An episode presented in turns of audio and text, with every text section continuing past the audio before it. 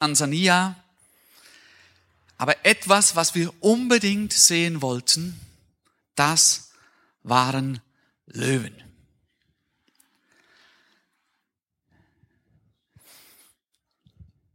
Wir waren dann auch, nachdem wir einige Zeit mit ihnen verbracht hatten, nicht mit den Löwen, sondern mit unseren Verwandten,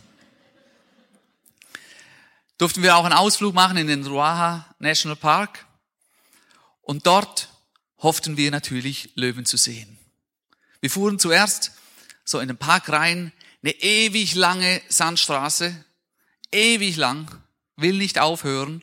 Und irgendwann, nach einer Stunde oder zwei Gerottel, dann sind wir angekommen an der Pforte des Nationalparks und dann reingefahren, zuerst zu unserem Quartier. Unser Quartier, das waren so kleine grüne Blechhütchen. Also so dünnes Blech. Und am Eingang des Quartiers stand einer mit einer Knarre. So ein richtiges, ja, Maschinengewehr vielleicht nicht genau, aber so ein richtiges Gewehr, ja. Wir haben uns schon gewundert, aber auf jeden Fall hat er gesagt, es sind Löwen in der Nähe. Jetzt wussten wir schon nicht mehr ganz so sicher, ob wir uns freuen sollten oder nicht. Auf jeden Fall war es so, diese Hütchen, das war einfach ein kleines rundes Hütchen, da drin standen zwei Betten. Das hatte einen, äh, so eine, ja, so, so, also eine Tür hatte es nicht, aber einfach so, so ein Riegel vorn dran. Und sonst hatte es nichts in dem Raum. Also schon gar keine Toilette oder irgendwas, sondern es war einfach eine Blechhütchen. Aber es war dafür auch günstig. Auf jeden Fall kam dann die Nacht und ich wusste schon nicht mehr so sicher, ob ich Löwen sehen will. Und irgendwann bin ich erwacht. Ich hatte noch ein Problem, von dem ich euch jetzt lieber nicht erzähle. Das war ein Verdauungsproblem. Und das ist ganz dumm, in einer Hütte ohne Toilette. Auf jeden Fall bin ich erwacht, habe irgendwas rascheln gehört. Ich guck zum Gitterfenster raus und sehe direkt vor mir einen riesigen Elefantenhintern. Und dann hörte ich es brüllen. Das Löwenbrüllen. Das grausame Löwenbrüllen. Und dann hörte man, wie das Knurren näher kam. Es ging alles gut, wir leben noch. Aber die Kraft eines solchen Löwen ist unglaublich. Wir durften sie nachher auch noch sehen und das war schon speziell. Der Löwe, der zwar König der Tiere heißt, aber eigentlich ständig im Kampf ist. Ständig kämpfen muss, dass seine Kleinen, dass seine Familie genügend Nahrung kriegt. Der Löwe ist zum Beispiel ein ganz schlechter Jäger. Er ist schlau und hat ein paar Sklaven, die Hyänen, die ihm das Zeug jagen, aber sie sind nicht so gut. Aber Kraft haben sie und vor allem gefährliche Zähne. Einem Löwen sind wir noch nie so direkt begegnet. Claudia und ich sind vor ein paar Jahren mal gegenüber einem Bären gestanden, der sich aufgebäumt hat und uns angeschrien hat und seine kleinen Jungen waren dabei. Und dann haben unsere Knie gezittert. Wer von euch war schon mal in Karlsruhe im Zoo? Da gibt's auch einen Löwen. Wer hatte schon Angst vor dem Löwen in Karlsruhe?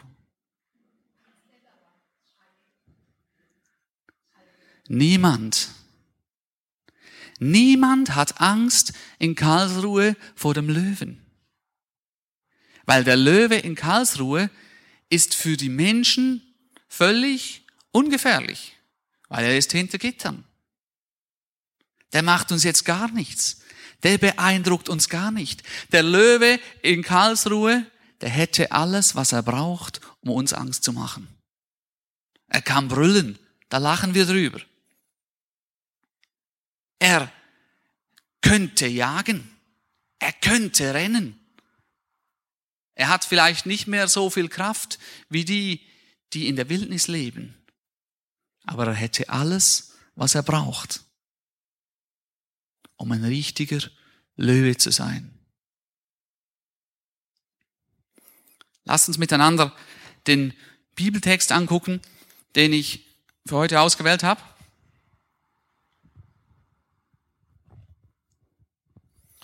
Und zwar steht in Epheser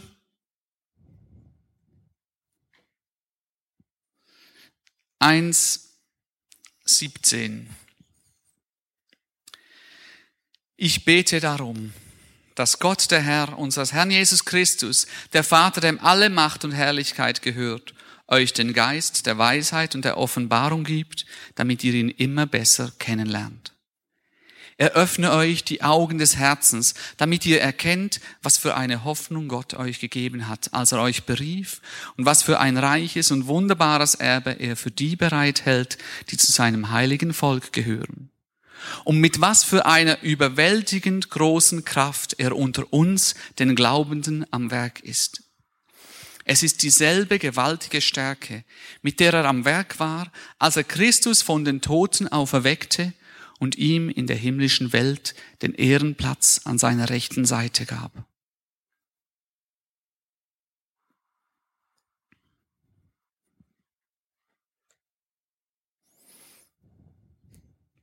Wenn wir im Sommer mit unseren Kindern beim Adonia jetzt das Musical Der Stein ist weg aufführen und dann erzählen, wie all die Jünger zuerst einfach nicht glauben konnten, dass Jesus wieder lebt, dann versuchen wir dem Publikum, das Publikum ein wenig mit reinzunehmen in das, wie es einem geht, wenn man nicht weiß, wie die Geschichte ausgeht. Wir haben ein großes Problem bei den biblischen Geschichten. Wir wissen immer, wie sie ausgehen. Keine der biblischen Geschichten ist spannend für uns. Wir finden vielleicht mal was, wir entdecken wieder was. Aber wirklich spannend ist es nicht, weil wir wissen, wie es ausgeht. Spannend ist unser Leben. Da wissen wir nämlich nicht wirklich, wie es ausgeht. Also das Leben schon. Mit dem Tod und die große Hoffnung, irgendwann nach dem Tod bei Jesus zu sein. Aber ganz viele Geschichten im Leben wissen wir nicht, wie sie ausgehen. Das ist die große Spannung. Und die Jünger, die konnten sich nicht vorstellen, dass Jesus, der jetzt nun wirklich tot ist, mausetot, also wer am Kreuz gehangen ist und runtergenommen wurde und so weiter, der ist einfach tot. Und das war endgültig. Und diese gewaltige Kraft, die Jesus vom Tod erweckt hat. Was muss das für eine Kraft sein? Stellt euch das vor, du liegst drei Tage in einem Grab und da macht's und du lebst wieder. Eine unheimliche Kraft. Und jetzt steht doch hier, mit was für einer überwältigend großen Kraft er unter uns, den Glaubenden, am Werk ist. Es ist dieselbe gewaltige Stärke, mit der er am Werk war, als er Christus von den Toten auferweckte.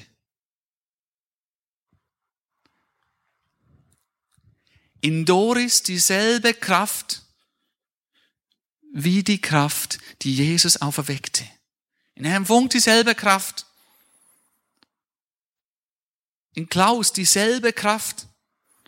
Unglaublich.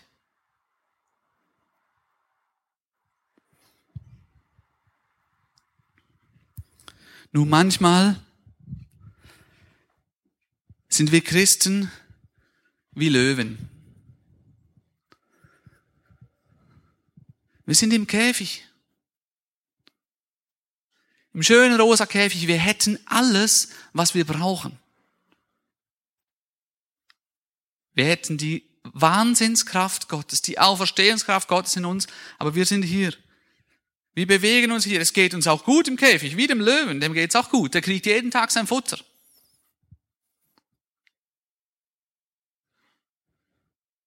Aber Löwe sein findet nicht im Käfig statt.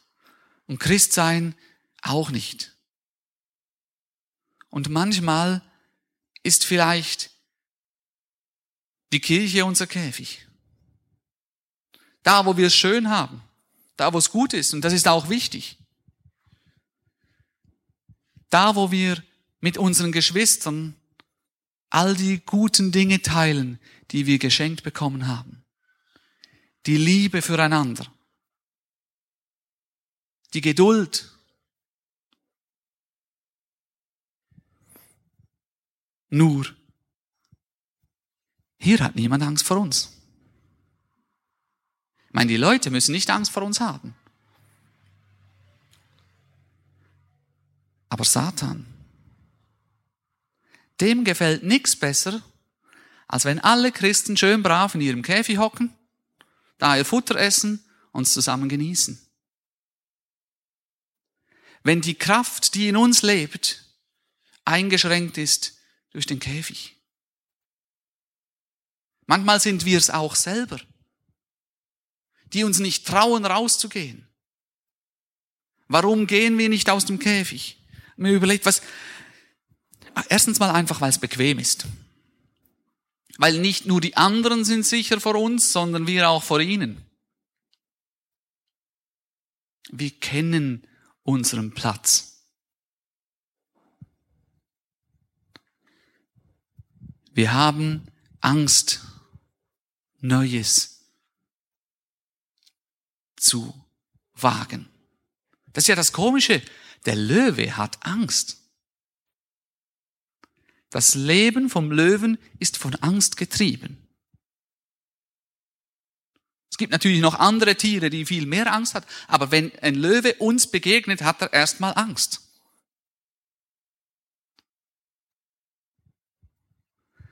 Das zweite ist, wir realisieren nicht, dass es um Leben und Tod geht. Hier drin sind wir versorgt. Wir kennen den Kampf nicht. Jesus ist auf die Welt gekommen und hat sich kreuzigen lassen, weil er Leben schenken will. Und er hat mit dem Tod bezahlt. Und wir realisieren oft nicht, dass es um Leben und Tod geht. Dass es, dass Jesus eben Leben schenken will und dass ganz viele Leute um uns herum verloren sind. Ich habe gehört, dass ich mit dem, was ich hier sage, schon ganz schön eigentlich nur daran anknüpfe, was ihr letztes Wochenende schon gehört habt. Das ein Grund, wieso wir nicht anderen von Jesus erzählen, ist, weil wir zu sehr um uns kreisen. Eigentlich geht es genau um diesen Punkt. Sind wir uns bewusst, dass die Leute um uns herum, wenn sie Jesus nicht kennen, auf direktem Weg in den Tod laufen.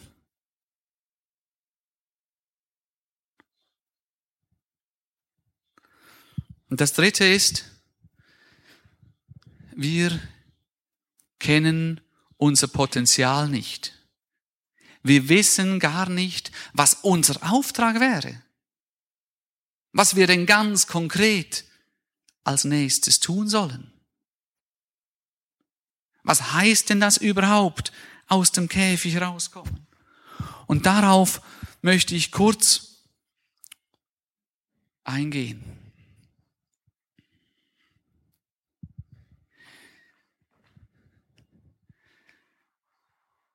Als erstes das tun, was uns einfach vor den Füßen liegt.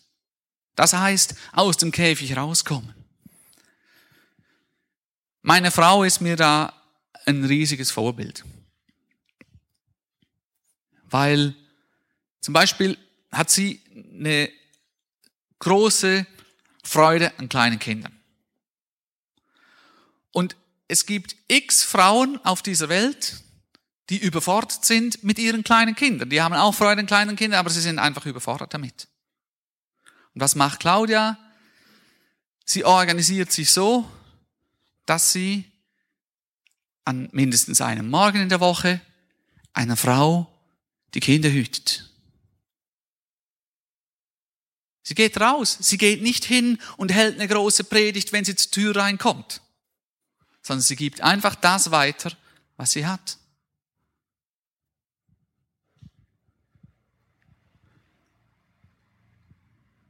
Das, was vor deinen Füßen liegt. Vielleicht hast du ein Gespräch mit einem Mitarbeiter oder mit einem Kollegen. Wann hast du zum letzten Mal einen Kollegen gefragt, du, soll ich für dich beten? Allermeistens würden die Kollegen dieses Angebot gern annehmen. Oder ihr älteren Geschwister, wenn ihr andere trefft, wenn ihr zu Besuch seid und ihr seht, wie die Leute, die ihr besucht, vielleicht krank sind, leiden müssen, wie sie Schmerzen haben. Wann habt ihr sie zum letzten Mal gefragt, darf ich für dich beten? Wie oft erzählen wir einander all das, was nicht gut läuft? Das ist auch das andere, was vor unseren Füßen liegt. Wir können gute Nachrichten verbreiten. Ich bin im Moment mit meinen Mitarbeitern im Geschäft dran, das am Üben, dass wir einander das gute Zeug erzählen. Was gibt's immer zu jammern? Es gibt immer Probleme. Es ist auch so. Das ganze Leben besteht irgendwie aus Problemen. Es ist so.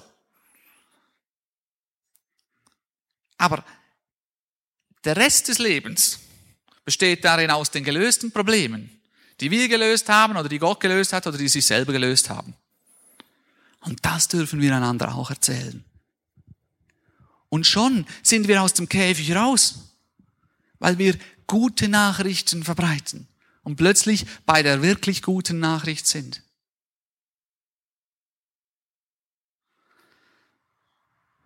Was auch vor unseren Füßen liegt, ist Geld.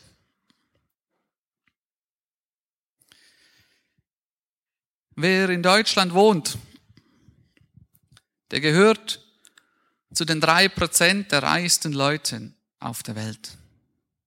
Das heißt, wenn wir hier eine lange Schlange hätten, da stehen 100 Leute, 100 stehen an und hier ist zuvorderst, dann sind wir, wenn wir hier in Deutschland wohnen, mindestens an dritter Stelle und 97 stehen noch hinter uns. Wenn wir noch ein Handy besitzen und mindestens 50 Euro auf dem Bankkonto haben, sind wir bereits an zweiter Stelle. Müsst ihr euch das vorstellen? Wir schwimmen im Geld. Nur sehen wir es nicht. Die 10% Zehnter geben, das ist eine Lachnummer, meine lieben Freunde. Das ist eine Lachnummer.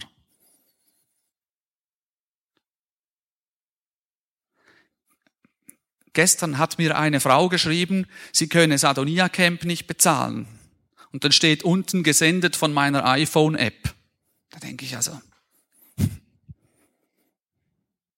das Geld ist da. Nur so nebenbei, unsere islamischen Geschwister und Freunde, die zahlen jeden Monat viel Geld um ihre Leute zu unterstützen. Wenn wir so viel Geld zahlen würden, um unsere Christen, die verfolgt werden, zu unterstützen, dann würde einiges gehen. Tun, was vor unseren Füßen liegt. Unsere Gaben einsetzen. Jungschar leiten. Wir haben, im Adonia haben wir eine Frau, die ist 85-jährig und die kocht jedes Jahr für 80 Kinder auf unseren Freizeiten. Unglaublich. Das kann nicht jeder. Aber ich freue mich einfach, wie sie mit ihren 85 Jahren guckt, wie kann ich aus meinem Käfig rauskommen? Wie kann das, was ich gern tue, anderen dienen? Ich freue mich immer an den Gedichten, die du hier vorliest die, die Gaben, die du hast, für uns einsetzen. Einfach das was so vor den Füßen liegt. Dann geht's aber weiter. Oft, wenn wir etwas beginnen zu tun, dann entwickeln wir eine Leidenschaft. Es war bei mir auch so mit dem Klavierspielen. Irgendwann hat's mich gepackt.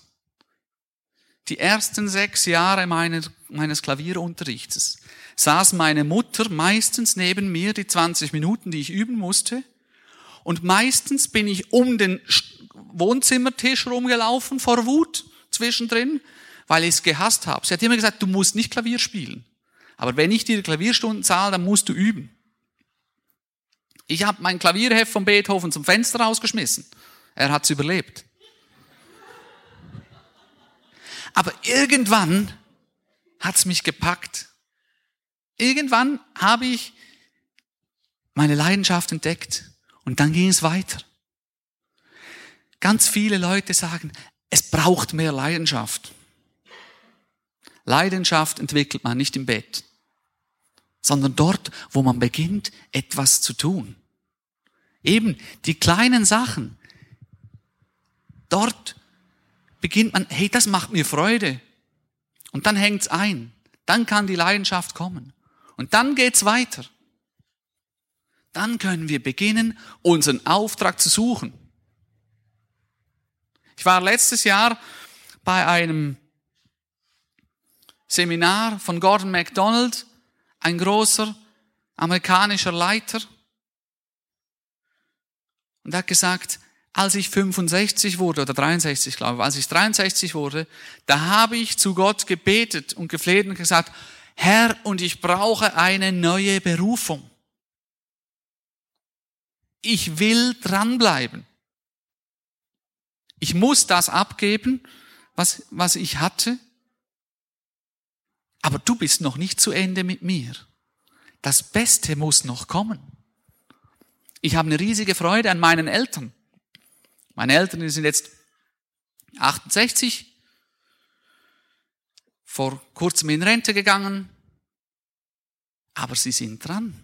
Sie nutzen die Zeit. Sie nutzen die Zeit auch für sich. Sie machen endlich mal etwas mehr Urlaub als früher. Ist gut. Sie reisen im Zeug rum. Letztens sind sie mit einer abgelaufenen Perso an der Grenze zu Kroatien gestanden und wieder heimgefahren. Auf jeden Fall, die nutzen ihre Zeit. Sie haben ganz viele junge Leute, die sie beraten. Sie helfen meinem Bruder, der drei ganz kleine Kinder hat und ein Haus baut. Mein Vater ist jetzt nicht so handwerklich begabt, aber er ist da und bemüht sich. Sie besuchen uns öfter als früher. Sie sind da und sie beten und beten und beten für uns. Sie bilden sich weiter. Sie haben da ein Seminar gemacht ähm, zu Eheseelsorge. Meine Mutter hat begonnen, Vorträge zu halten. Ich glaub's nicht. Suche deinen Auftrag. Bleib dran. Das ist nämlich das Gefährliche an dem immer tun, was vor Füßen liegt. Dann guckt man immer nur an den Boden. Was liegt vor den Füßen, das macht man schnell. Das ist schon gut. Es gibt nämlich manche Leute, die warten immer auf ihren großen Auftrag und sehen gar nicht, die Not ist da, die ich einfach lindern könnte. Aber es ist auch gefährlich, wenn man sich so verzettelt. Man muss dann irgendwann auch mal sehen, was ist jetzt das, was im Moment für mich der Auftrag ist. Ich habe mich auch gefragt, ob vielleicht sogar der Punkt kommt, wo auch Adonia, meine Leidenschaft, mein Auftrag zu meinem Käfig werden könnte. Ich weiß, wie es läuft. Ich habe hier, es geht alles gut und so weiter. Aber vielleicht kommt der Punkt, wo Gott was Neues für mich vorhat. Es ist nicht so, dass ich jetzt auf dem Absprung wäre, aber ich möchte bereit sein, zu hören, was ist als nächstes dran. Und ich glaube, es ist da wirklich gut, wenn wir auch ganz ehrlich sind, wenn wir auch mutig sind und sagen, man muss ja nicht gleich den Job hinschmeißen. Das meine ich nicht. Aber die Bereitschaft, den Job hinzuschmeißen, ist die da. Wie viele Leute haben gesagt, sie gehen in die Mission? Sie gehen irgendwo weit hin, wo der Herr sie haben will. Und dann kam der erste Job und dann ging es nicht. Und dann kam die Frau und dann ging es auch nicht. Und dann kam die Familie und das Haus. Und seit Haus da ist, geht es schon gar nicht mehr. Ein Haus kann man verkaufen. Das glauben viele Leute nicht, dass man ein Haus verkaufen kann. Man muss nicht in Stupferich bleiben. Aber vielleicht darf man auch. Ich möchte uns nur aufwecken. Wir haben so eine Kraft in uns. Und wo schläft die Kraft? Weil wir nicht bereit sind, unseren Käfig zu verlassen. Und das Wichtigste von allem, und das ist auch der Maßstab, finde ich, ist, dass wir das Ziel nicht aus den Augen verlieren.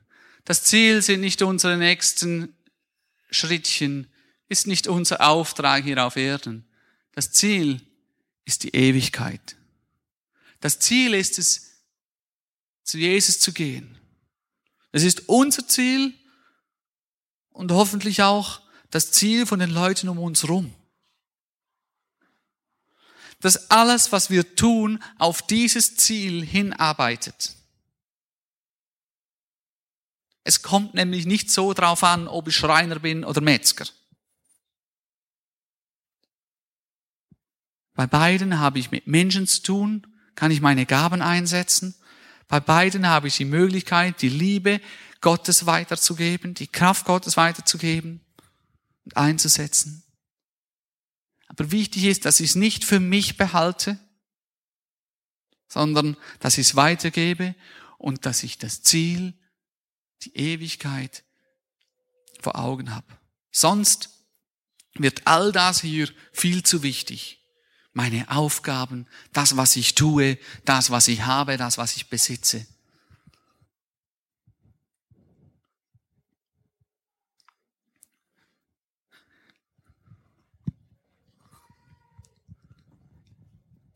Ich habe so einen kleinen gefunden.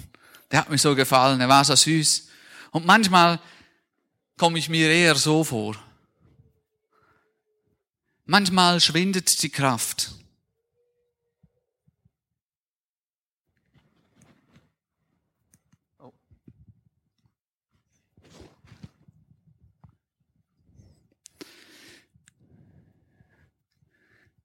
Dieses Bild dürft ihr noch eine Weile angucken und ich hoffe, ihr behaltet's. Ich habe es ganz oft vor mir gesehen in letzter Zeit.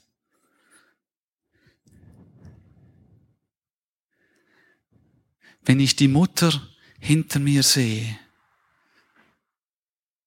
dann sehe ich das, was in mir schlummert. Jesus in mir. Ich, der Kleine, eingeschüchtert. Aber Jesus geht mit.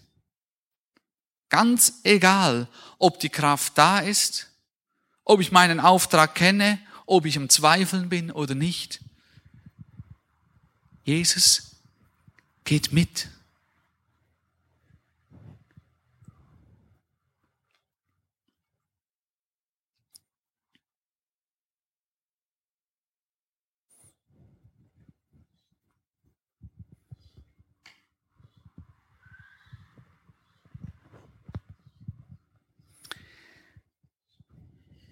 Gott öffne euch die Augen des Herzens, damit ihr erkennt, was für eine Hoffnung Gott euch gegeben hat, als er euch berief, und was für ein reiches und wunderbares Erbe er für die bereithält, die zu seinem heiligen Volk gehören, und mit was für einer überwältigend großen Kraft er unter uns den Glaubenden am Werk ist. Es ist dieselbe gewaltige Stärke, mit der er am Werk war, als er Christus von den Toten auferweckte, und ihm in der himmlischen Welt den Ehrenplatz an seiner rechten Seite gab. Amen.